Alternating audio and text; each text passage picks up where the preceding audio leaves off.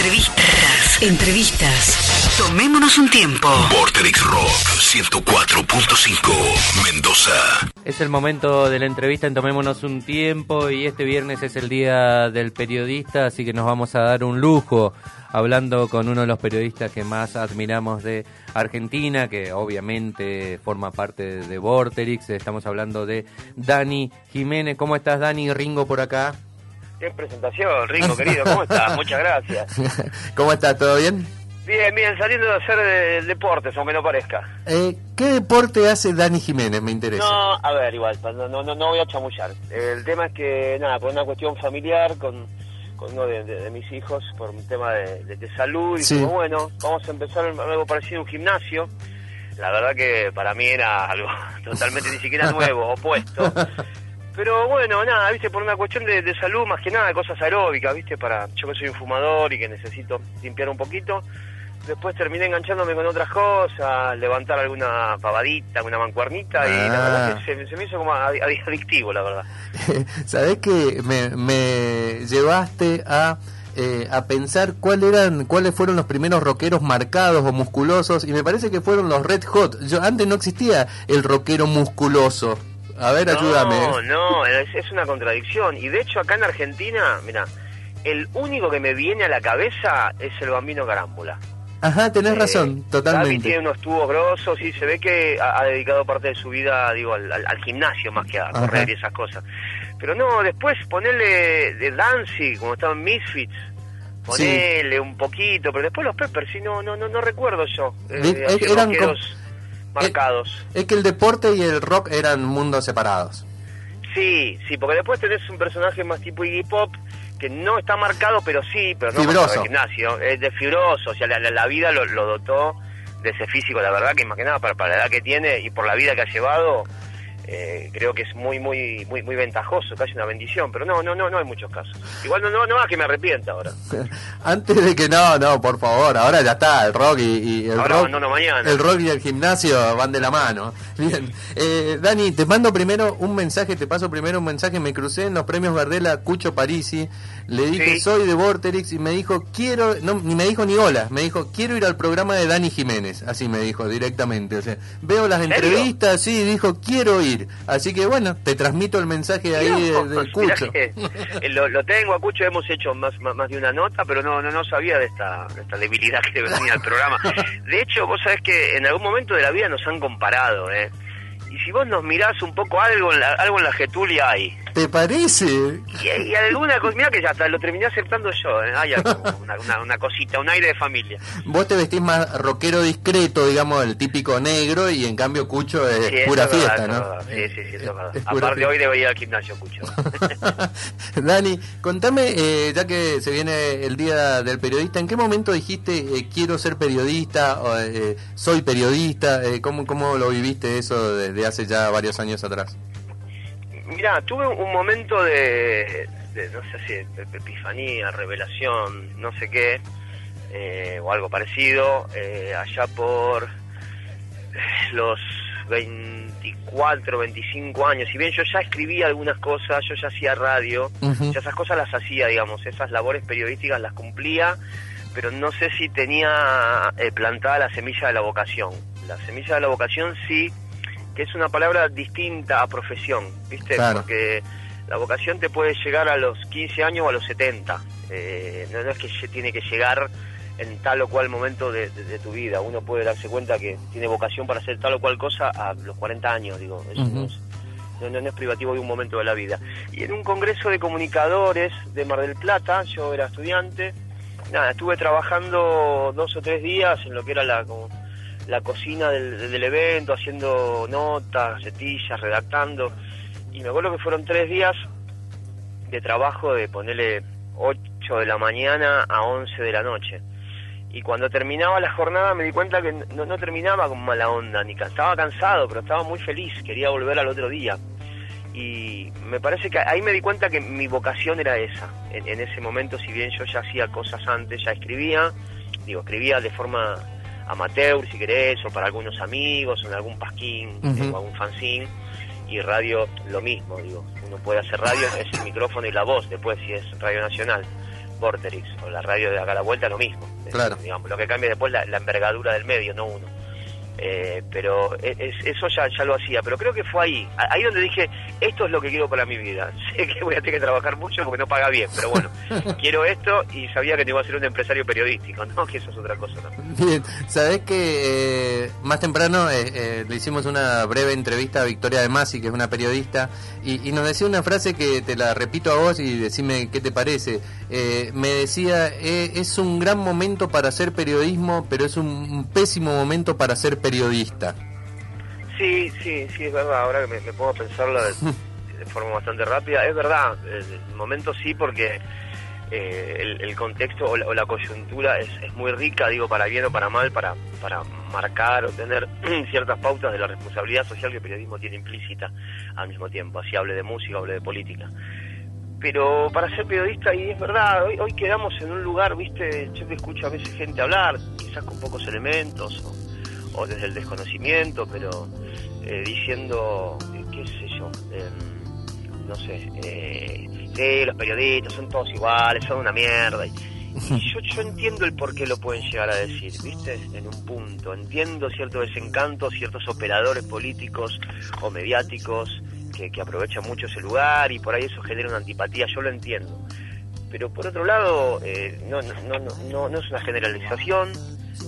Creo que somos muchos haciendo cosas distintas, pero sí, para, pa- para ser periodista por ahí hoy no, no es de esas profesiones que antes uno, no por uno, ¿no? Pero te golpeabas el pecho.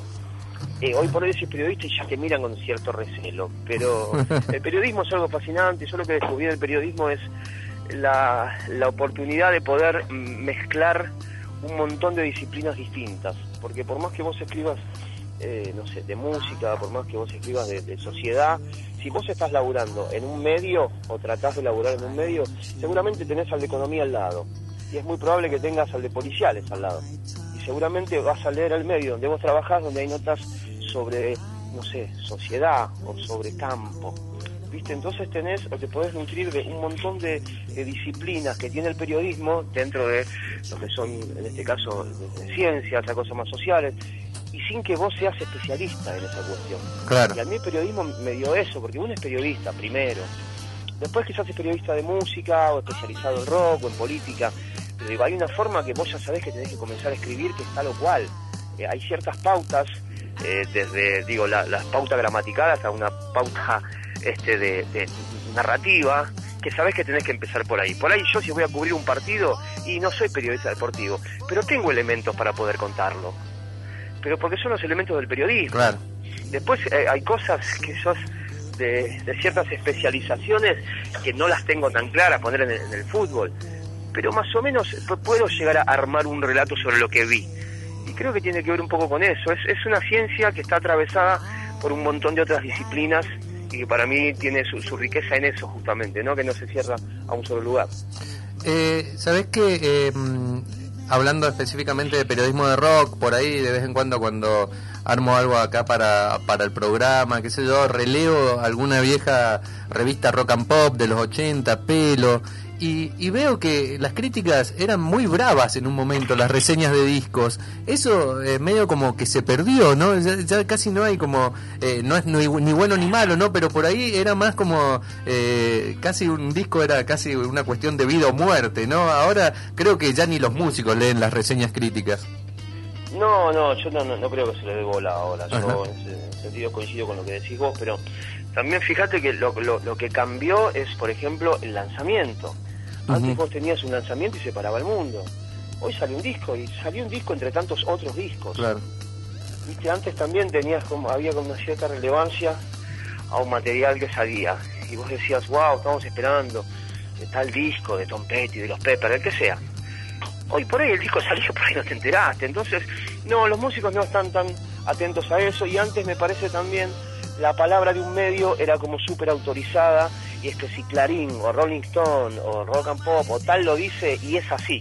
Claro. A mí me pasó haciendo críticas para Rolling Stone desde el año 2003 al 2012. Ujú. Y si vos, eh, no sé, me, me ha tocado hacer críticas de, qué sé yo, ponerle, no sé, desde discos nacionales, un disco del Bordo, Sí. hasta discos internacionales, un disco de Mark Volta.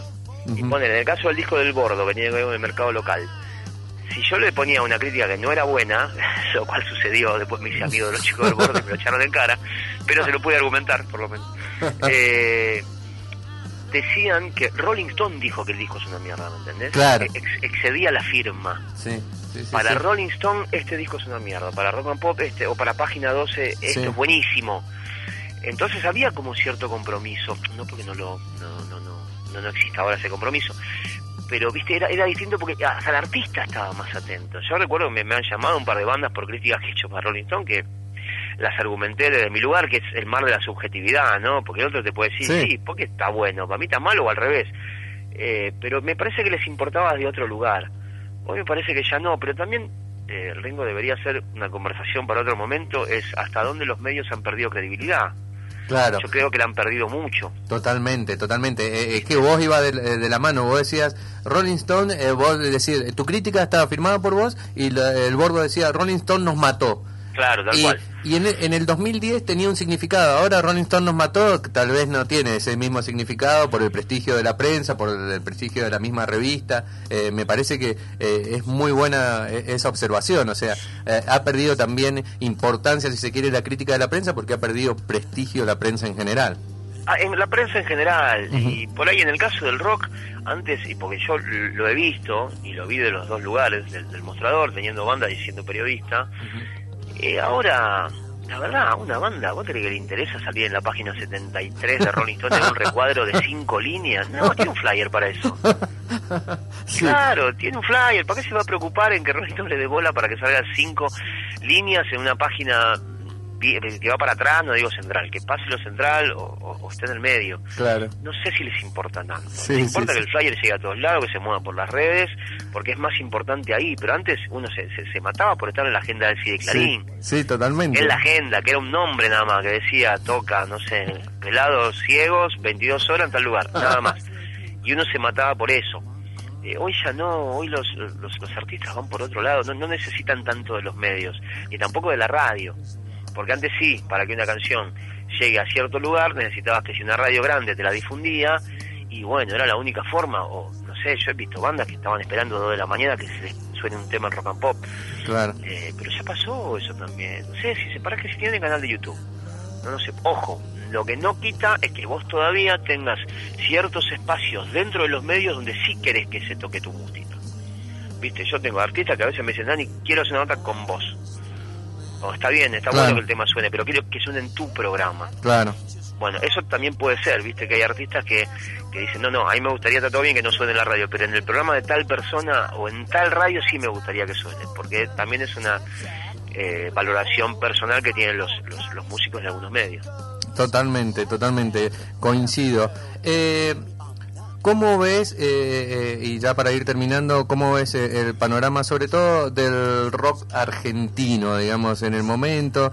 También tiene que ver con las redes y todo eso, pero medio como que me parece que está todo como segmentado. A ver, ahora hay bandas que pueden llevar mucha gente y vos no las conocés. O, y, y- antes a Soda Stereo los conocíamos los que iban a verlo y los que no iban a verlo. Me parece que, que hay como una especie como de mucha oferta, pero también medio segmentada. No sé vos qué opinás.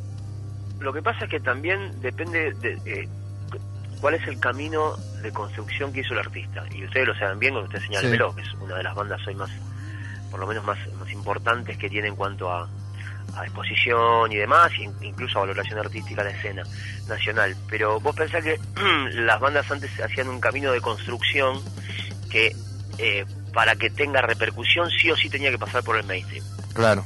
¿sí? sí o sí. Hoy las, las bandas o los artistas hacen un camino de construcción que no necesariamente tiene que pasar por el mainstream. Totalmente. Pero la gente que ve Instagram por ahí no es la misma que ve Canal 9. Claro. Son dos cosas distintas, ¿viste? No sé, hay, hay gente que debe ver a, no sé, a, a Sofi Morandi o a Serrano, lo que tiene un programa en Telefe, creo, en Mediodía o en América, no recuerdo. Y para Doña Rosa no sabe ni quiénes son. Ahora un pibe de las redes lo tiene re claro. Pero porque la construcción es distinta. Sí. Antes sí. tenías que pasar por esos lugares que eran o el cine o el teatro o, o la radio o no sé, el estadio obras. Digo, había lugares que eran como preitos consagratorios, pero costaba un montón llegar hasta ahí y llegabas después de un recorrido. Hoy tenés artistas que no sacaron un disco y ya tienen dos millones de escuchas, es distinto, ¿viste? Totalmente. El camino. Después tenés que ver cuántas de esas dos millones de escuchas te van a ver. Que es otra cosa. Que esa es otra cosa, ¿viste? Porque el mundo real es distinto al mundo de Internet. Sigue siendo distinto, por ahora es distinto. Eh, tenés bandas nacionales que tienen eh, realmente videos de un millón de, de- de vistas ¿no? y después son bandas que o acá tocan en, en la trastienda en Buenos Aires. Viste, que entran 700 o en un vortex, Claro. 1000. Claro. Pero, pero no hay un millón novecientos afuera pugnando por entrar. Lo- no tendría que haber 10 River tenés que hacer con eso, pero no se puede hacer. Lo mismo pasa con el trap. El trap eh, hoy, que es la música más de tendencia, digamos, Sí. entre los jóvenes, este, tiene entre todos los, los, los traperos, si le, le sumás los millones de reproducciones, tendrás, no, posta te digo, eh, más de 300 millones, 400, 500 millones. Era algo que charlaba con uno de mis hijos. Sí. Y el Buenos Aires Trap hizo un festival hace poco, creo Sí. que desde el año pasado, este año, y había 15.000 personas. Claro. Claro. ¿viste? No había 150 Claro. millones. Digo, son también eh, cifras que se manejan a través de redes, pero creo que todavía, digamos, en el llano eh, hay como una, una, una diferenciación. Lo cual este, no, no implica que digo, tengan una valoración artística. Yo creo que hay muy buenos músicos. A mí no me preocupa el estado del rock. Hay, hay gente que a ver, le, le preocupa, ¿viste? Y más los, los, los camaradas que vienen acompañando desde hace algunas décadas te dicen, no, puede ser, ahora esta música y, y el rock y está muerto. No, ¿Dónde está muerto? El rock está en el lugar donde tiene que estar. Yo escucho banda de rock todos los días, de que me levanto, de que me acuesto, pero sin necesidad de ir a escuchar a Led Zeppelin. Escucho un montón. Claro. Claro, claro. podría nombrar 20 bandas de rock actuales que no son conocidas de afuera y, y- y de acá, que yo las sigo escuchando. Yo no tengo problema en que a mí el trap me corra la música. Y hay cosas de trap que me gustan y cosas que no. Pero después rock sí hay, claro que hay. Lo que pasa es que no es preponderante. Antes, digo, si uno venía de los 80 para acá, el rock tuvo un reinado de 60 años, si vos ibas a una casa, ibas a una fiesta, ibas a un bar, ibas a lo de un amigo, ibas, no te digo un boliche, ¿no? Pero ibas a lugares así, ¿y qué era lo primero que se escuchaba? Los Stones, la Sí, Renga, sí. los Pep, Soda, sí. Black Kraus, qué sé yo, los redondos. Hoy, un pibe de 17, una piba de 18 que va a esos mismos lugares, escucha Duki, Sí. porque es la música que está. La música que está en ese lugar, de, raro que sea, eh, qué sé yo, los Rolling Stones de Lucas Sativa. No, y además. Digo, eh, pasa, ¿eh? Porque hay ambientes también. Pero digo, uno de primera mano, antes siendo joven, tenías una música que era rey. Eh, rey y reina, eran las dos cosas. Hoy no, hoy es otra la música que vas. Eh, porque yo, yo lo veo, yo lo, lo veo con mi, mi pibe tiene 16, a veces lo voy a acompañar a buscar a algún lugar. A él no le gusta igual el trap y eso, él escucha otra cosa. Pero eh, la música que escuchan los compañeros es esa. Y la música que escuchábamos nosotros, o por lo menos yo, entre mi compañero, era otra. Entonces no están lugares preponderantes. Vas a Spotify y no lo ves. Eh, ves la entrega de premios en TV del 94 y tocan Perjan con Neil Young. Y ves la entrega de MTV hoy es muy difícil que tengas una banda con dos guitarras que esté tocando. ¿Viste? Es, es, es todo distinto y aparte el, el- el rock o la música eh, va tendiendo más cada vez a un lugar de espectáculo que de recital. es cierto. O es una presentación de un premio y parece una de- obra de Disney. Digo, no, no Sí. y no lo digo mal, ¿eh? ni, ni, ni- ni de No, forma sí, pe- sí. pe- peyorativa, pero digo, es algo más cercano a un espectáculo. Sí, y a, a The Killers, es como si estuvieras en Disney on Ice, digo, no, no es que si, si estás viendo una... Si no hay una pantalla, la gente con Depeche Mode en La Plata acá llamó a defensa del consumidor. Y es real, no es un chiste, ¿eh? Sí, la sé, la sé. llamaron a defensa del consumidor. Yo fui a ese show. Sí. Yo estaba adelante. A mí la pantalla, la verdad, me chupó un huevo, pero bueno, yo estaba a 20 metros. Yo veo la banda. Entonces, para mí era un show de Depeche en el 82 sin pantalla. Pero la gente que estaba atrás estaba indignada porque no tenía la pantalla. Claro. Viste, ya nos vamos acostumbrando a ciertas cosas. Eh, y sí, mira, 21 Pilots prendió fuego un auto en el, en el Lollapalooza, o sea... Y así empezaron, ¿eh? sí, sí. Abrieron quemando un auto. Bueno, por eso, lo que decíamos recién. Sí, El lo mismo eh, para, para cerrar, y creo que en esto coincidimos, como más o menos con lo que vos decías con Depeche, otro de los shows del festival más grande, que es el Lollapalooza, el más comentado, fue el de Arctic Monkey, que no tenía ni visuales, así que el rock está ahí. Sí, el otro de los shows de Lollapalooza, pues yo lo vi, laburé y tuve los tres días que rompió todo fue el de Lenny Kravitz. Está Sí, bien, tiene totalmente. 50 años, hace una relectura del Zeppelin, lo que vos quieras. Pero tenías que ver a los Centennials, que los Centennials estaban bailando como locos con Sí. Lenny Kravitz. Y decir, tampoco, viste, es, eh, no, no, no, no desestimemos esto, es una guitarra, una batería, un bajo bien puesto y unas buenas melodías y estás entregado. Porque es así también, ¿viste? ¿Para qué vamos a renegar de eso? Si alguien te trae una viola, un bajo, una batería, un par de voces medianamente armonizadas y vos decís, está buenísimo esto. Y el tipo tiene una batería de 15, 18 hits que le gustaban. Al de 16, al de 20, al de 28, por más que el de 16 no supiera quién es. Pero la música tiene ese poder todavía. Creo que la, la, la, canción todavía tiene ese poder. Me parece a mí. Eh, el tema es que también son, son estilos nuevos y, hay que entender esos estilos nuevos. Yo convulgo un poco más con el trap norteamericano inglés que el de acá, pero por una cuestión también de construcción de ellos. Creo que el, trap de Drake tiene un oído más puesto en Otis Redding que, que en el reggaetón y el trap nacional por ahí no tiene un, oído puesto más en Marvin Gaye. Totalmente. ¿Viste? Tiene un oído puesto más en, en, reggaetón o en lo que viene de Centroamérica. Digo, es, es, distinto el camino de cómo llegan hasta ahí. Eh, lo mismo Post Malone, son tipos que de chicos escuchaban a Steve Wonder. Claro. Digo, es otra cosa, ¿viste? Ya vienen con una, una educación musical que es distinta, ni mejor ni peor, es distinta. Y por ahí acá mm, los pibes o pibas que hacen trap no tienen como línea más cercana a, no sé, de la soul. Claro. Por ahí tienen otra, que es, que, es diferente. Eso es una visión mía, absolutamente particular, de por qué por ahí... Pero mira, acá, está, acá todos estamos diciendo como, ah, o sea, como, ah, nos, cayó la ficha de, distintas tendencias dentro del trap. ¿Cuándo vas a andar por Mendoza? ¿Tenés alguna fecha o, con, o con Fría Anguila o con alguna charla? Con la banda por ahora no, pero hay, hay, un rumor que dice que por ahí antes de octubre estaríamos por ahí. Ah, bien, genial. Así que bien, no, esperando, tengo, no tengo mi, viaje anual a Mendoza. Sí, eso es lo que te iba a decir. O sea, ya eh, en un momento casi, ya creo que te tenés que venir a vivir acá, por lo menos. No, sí.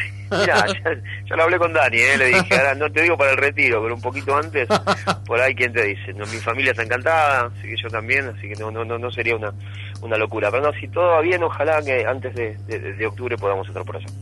Te mando un abrazo grande, Dani, y bueno, eh, repetime los horarios del sábado y el domingo, que ahora te tenemos ahí los fines de semana.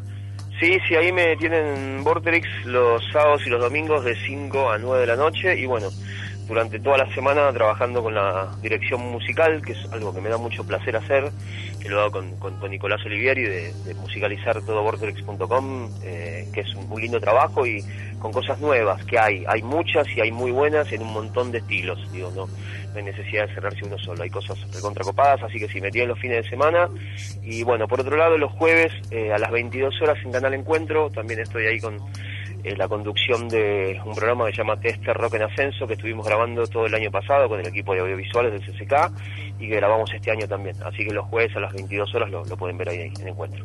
Abrazo grande, Dani, y bueno, feliz día al periodista anticipado. Bueno, lo mismo, eh, gracias, muchas gracias, Ringo a vos, a Dani, a todos los que están ahí. Muchísimas gracias siempre por el cariño. Bien, abrazo grande. Abrazo. Estábamos en comunicación telefónica con Dani Jiménez, un pequeño lujo, gran lujo que nos damos acá en Tomémonos un tiempo.